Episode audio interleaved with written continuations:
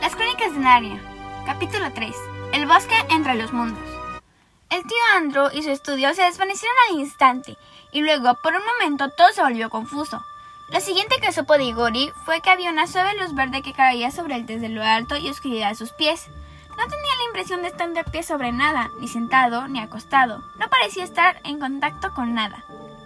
Me parece que estoy en el agua, dijo, o debajo del agua. Aquello lo asustó por un segundo, pero casi al mismo tiempo sintió que ascendía a toda velocidad. Luego su cabeza salió repentinamente al aire libre y se encontró gateando hacia tierra firme sobre un terreno llano cubierto de hierba situado al borde de un estanque. Mientras se ponía de pie, advirtió que no chorreaba agua ni le faltaba el aliento, como habría de esperar tras un buen chapuzón. Tenía la ropa perfectamente seca y estaba de pie junto al borde de un pequeño estanque. No había más de tres metros de un extremo a otro, en el interior del bosque. Los árboles crecían muy juntos y eran tan frondosos que no se podía entrever ni un pedazo de cielo. La única luz que llegaba era la luz verde que se filtraba por entre las hojas.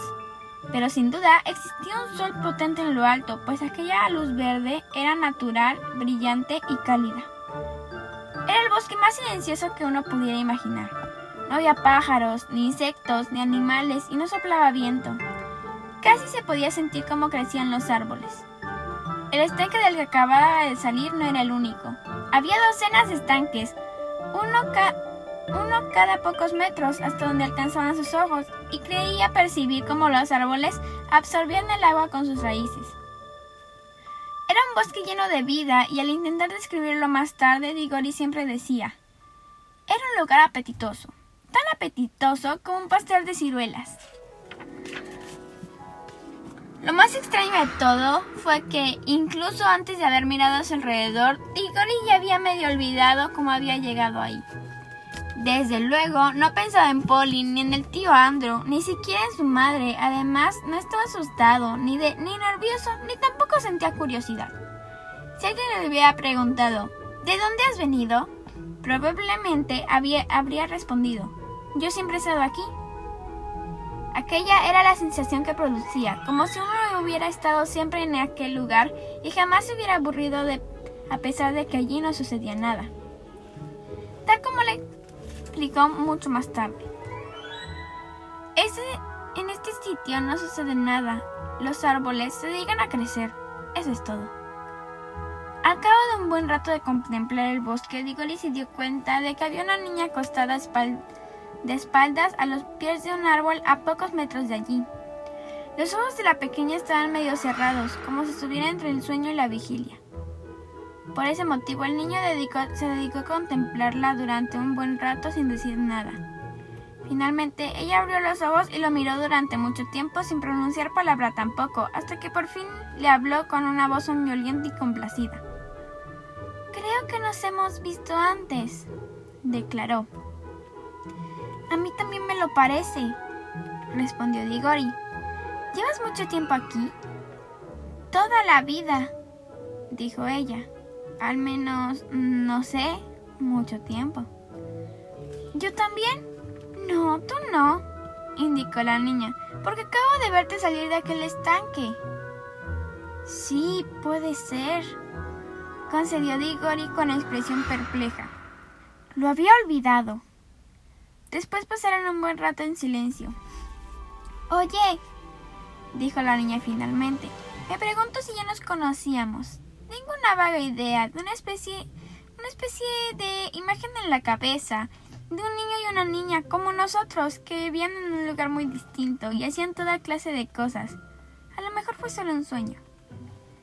Pues creo que he tenido ese mismo sueño, repuso Digori, un niño y una niña que vivían en casas contiguas y gateaban entre las vigas. Recuerdo una niña que tenía un rostro muy sucio. ¿Estás seguro? En mi sueño el niño tenía una cara muy sucia. No recuerdo el rostro del niño, indicó Digori y luego añadió. ¡Vaya! ¿Qué es eso? Toma, es un conejillo de indias, dijo la niña. Y eso era, un rechoncho conejillo de indias que husmeaba por entre la hierba con una cinta alrededor de la barriga y se sujetaba a su lomo brillante un anillo amarillo. ¡Mira, mira! gritó Digori. ¡El anillo! Y fíjate, tú llevas uno puesto en el dedo.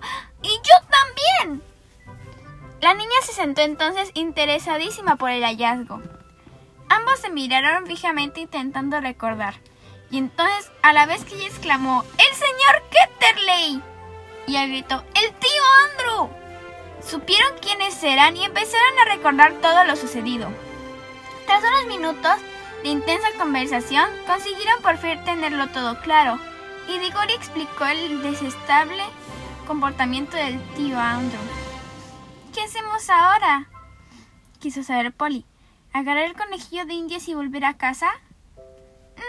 Prisa, respondió él con un enorme bostezo. Creo que sí la hay, indicó ella. Este lugar es demasiado silencioso. Resulta tan... tan maravilloso. Oye, estás casi dormido. Si nos dejamos dominar por él, nos acostaremos y dormiremos eternamente. es que se está muy bien aquí, repuso Digori. Sí, ya lo creo, asintió ella. Pero tenemos que regresar. Se puso de pie y empezó a avanzar con cautela en dirección al conejillo de indias, pero entonces cambió de idea. Eh, podríamos dejar al conejillo de indias aquí, dijo. Es feliz en este sitio y tu tío sin duda le haría algo horrendo con él si lo lleváramos de vuelta. Apuesto que sí, dijo Digori. Mira cómo nos ha tratado a nosotros. Por cierto, ¿cómo regresaremos a casa? volviéndonos a meter en el estanque, supongo. Fueron hacia él y se metieron de pie junto al borde y contemplaron la lisa superficie del agua. La, cubría el reflejo de las verdes y frondosas ramas que hacían que pareciera tener una gran profundidad. No tenemos traje de baño, observó Polly. No lo necesitamos, boba, dijo Digori. Vamos a meternos con la ropa puesta. ¿Acaso no te acuerdas que al ascender no nos mojamos? ¿Sabes nadar? Un poco. ¿Y tú? Bueno, no mucho. No creo que tengamos que nadar, indicó Digori.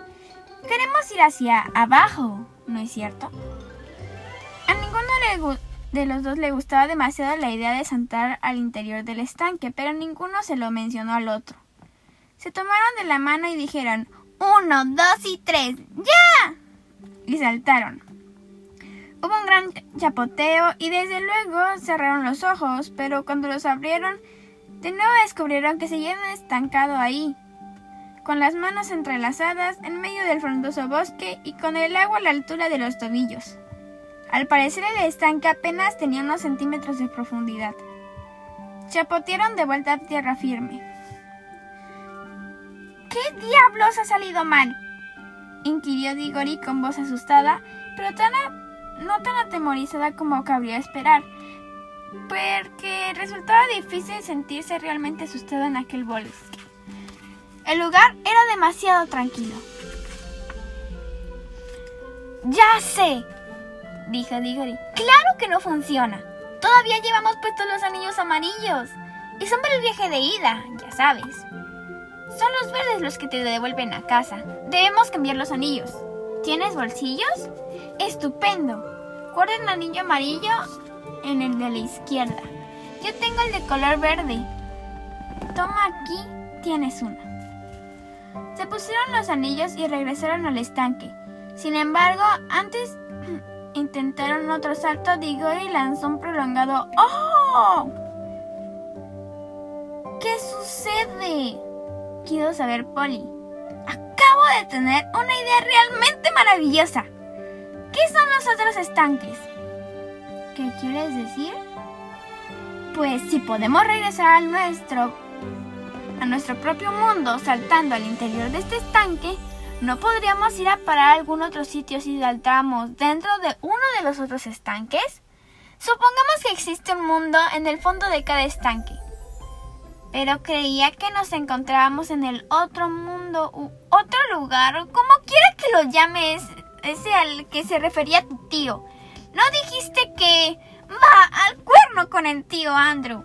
interrumpió Digori. No creo que sepa nada sobre él, porque jamás tuve el coraje de venir aquí él mismo. Solo se hablaba de un otro mundo, pero supongamos que existieran docenas. ¿Te refieres a que este bosque podría ser únicamente uno de ellos? No, ni siquiera creo que este bosque sea un mundo. Me parece que es una especie de lugar intermedio. Polly mostró una expresión perpleja. ¿No te das cuenta? inquirió Digori. No, escucha. Piensa en nuestro túnel por debajo de las tejas. No puede considerarse una habitación de alguna de, de las casas. En cierto modo no forma parte de ninguna de ellas, pero una vez que estás en el túnel puedes seguirlo y entrar a cualquiera de las casas de la fila. ¿No podría ocurrir lo mismo con este bosque? Es un lugar que no se encuentra en ninguno de los mundos, pero puede pero que puede permitirse entrar a todos ellos. Bueno, incluso aunque puedas, empezó a decir Polly, pero Digori siguió hablando como si no lo hubiera oído. Y desde luego, esto lo explica todo, dijo. Por eso está aquí todo tan tranquilo y somnoliento. Aquí no sucede nada, nunca. Igual en nuestro hogar, en las casas donde la gente habla y actúa y come. En los lugares intermedios no pasa nada, ni detrás de las paredes, ni encima de los techos, ni debajo de los suelos, ni en nuestro túnel. Pero cuando sales del túnel puedes encontrarte en cualquier casa. Creo que podemos salir de este lugar e ir a parar a cualquier otro sitio. No es necesario que saltemos de nuevo al interior del mismo estanque por el que vinimos, o al menos todavía no. El bosque entre los mundos. Observó Polly como en sueños. Suena muy bien. ¡Vamos! le instó Digori. ¿En qué estanque probamos? Mira, dijo ella. No pienso probar ningún otro estanque nuevo hasta que no hayamos asegurado que podemos regresar por el viejo. Ni siquiera estamos seguros aún de que vaya a funcionar. Sí, repuso él, y que el tío Andrew nos atrape y nos quite los anillos antes de que hayamos podido divertirnos. No, gracias. ¿No podríamos descender simplemente por una parte del trayecto por nuestro estanque? sugirió Polly. Solo para comprobar si funciona. Entonces, si lo hacen, nos cambiamos los anillos y subimos otra vez antes que estemos de vuelta en el estudio del señor Ketterley. ¿Podemos descender una parte del camino? Bueno, se tardaba un poco en subir. Supongo que harán falta unos segundos para regresar. Tigori hizo unos cuantos aspavientos al respecto, pero finalmente tuvo que acceder a la idea porque Polly se negó redondamente a explorar ningún otro mundo nuevo hasta que se hubieran asegurado de poder regresar al antiguo. Era una niña casi tan valiente como él acerca de algunos peligros, como las avispas, por ejemplo, pero no estaba tan interesada en descubrir cosas de las que nadie había oído hablar antes. En cambio, Digori era la clase de persona que quiere saberlo todo, y cuando se, se creció se convirtió en el famoso profesor Craig, que aparece en otros libros. Tras discutirlo mucho, acordaron ponerse los anillos verdes, verdes símbolos de seguridad, dijo Digori, así no olvidaremos cuál es cuál. Tomarse de la mano y saltar. No obstante, en cuanto pareciera que estaban a punto de regresar al estudio del tío Andrew o incluso en su propio mundo, Polly debía gritar ¡Cambio! Entonces se quitarían los anillos verdes y se pondrían los de color amarillo. Digori quería ser quien gritara cambio, pero Polly se negó a aceptarlo. Se pusieron los anillos verdes, entrelazaron las manos y de nuevo gritaron ¡Uno, dos, tres, ya! Esta vez funcionó, aunque resultaría muy difícil explicar la sensación que producía, pues todo sucedió en un abrir y cerrar de ojos. Al principio hubo luces brillantes que se movían en un cielo negro Digori sigue pensando que eran estrellas e incluso jura que vio a Júpiter muy de cerca, lo bastante cerca como para ver su luna. Pero al mismo tiempo aparecieron hileras e hileras de tejados y cañones de chimeneas a su alrededor y distinguieron la Catedral de San Pablo y supieron que contemplaban Londres. Solo que uno podía ver a través de las paredes de todas las casas, y entonces vieron al tío Andrew de un modo muy vago y nebuloso, pero volviéndose cada vez más nítido y sólido, igual que si estuviera materializándose. Pero antes de que se tornara completamente real, Polly gritó ¡Cambio! y efectuaron el cambio. Y nuestro mundo se desvaneció como un sueño, y la luz verde de lo alto adquirió más y más fuerza, hasta que por fin sus cabezas surgieron del estanque y los dos gatearon hasta la orilla. Y allí estaba el bosque rodeándolos tan verde y luminoso y silencioso como siempre. Todo aquello había tenido lugar en menos de un minuto. ¡Ya está! dijo Digori. ¡Funciona! Ahora, corremos nuestra aventura. Cualquier estanque servirá. Probemos con ese. ¡Detente! ordenó Polly. ¿No vamos a marcar este estanque? Se miraron fijamente y palidecieron al comprender el espantoso error que Digori estaba a punto de cometer, pues había varios estanques en el bosque, y los estanques eran todos iguales, y también los árboles eran idénticos, de modo que si hubieran dejado atrás aquel que conducía a nuestro propio mundo sin efectuar alguna especie de marca, las posibilidades de volver a encontrarlo habrían sido casi nulas. A Digori le temblaba la mano cuando abrió su cortaplumas y con ayuda y con su ayuda extrajo una larga tira de hierba de la orilla del estanque. La tierra, que olía de un modo muy agradable, era de un intenso marrón rojizo y destacaba perfectamente entre el verde. Menos mal que por lo menos uno de nosotros tiene un poco de sentido común, observó Polly. Bueno, ahora no te pases todo el tiempo presumiendo, replicó él. Vamos, quiero saber qué hay en el otro estanque. Y Polly le dedicó una respuesta bastante mordaz y él respondió algo aún más desagradable. La riña duró, varios minutos, pero resultaría tedioso reflejarlo por escrito, de modo que pasaremos al momento en el que se encontraron con el corazón palpitante y el rostro asustado ante el borde del estanque con desconocido con los anillos amarillos puestos las manos entrelazadas y volvieron a decir, uno, dos, tres, ya. ¡Chaf! De nuevo no había funcionado. Aquel estanque parecía no ser más que eso, un estanque. Pues en lugar de llegar a un mundo nuevo, solo consiguieron mojarse los pies y salpicarse las piernas por segunda vez aquella mañana. Si es que se trataba de una mañana, pues en aquel bosque eh, entre los mundos siempre Parecía ser la misma hora. ¡Caray! exclamó Digori. ¿Qué ha salido mal ahora? Llevamos puestos los anillos amarillos. Dijo que el amarillo era para el viaje de ida. Lo cierto era que el tío Andrew no sabía nada del bosque entre los mundos y tenía una idea bastante equivocada sobre los anillos. Los de color amarillo no eran amarillos de ida y los verdes no eran anillos de regreso a casa. Al menos no tal como él pensaba, aunque la sustancia con la que estaban hechos ambos anillos habían salido del bosque. La sustancia de los anillos amarillos poseía el poder de atraerte al bosque. Era una materia que quería regresar al lugar del que pertenecía, el lugar intermedio.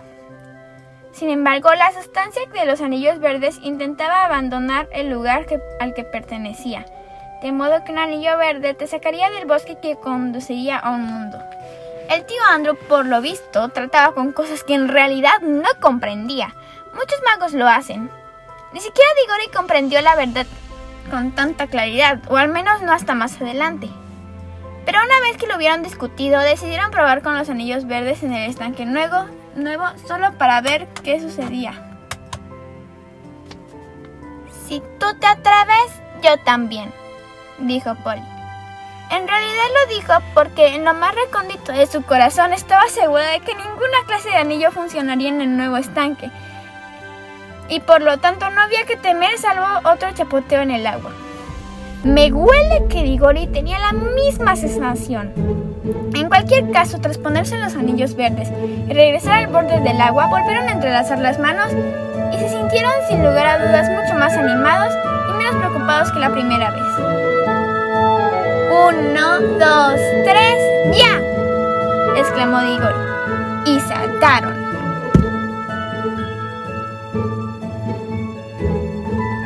Si quieres escuchar la segunda parte y no perderte ningún capítulo, no te olvides de suscribirte a los cuentos de Zuka. ¡Nos vemos!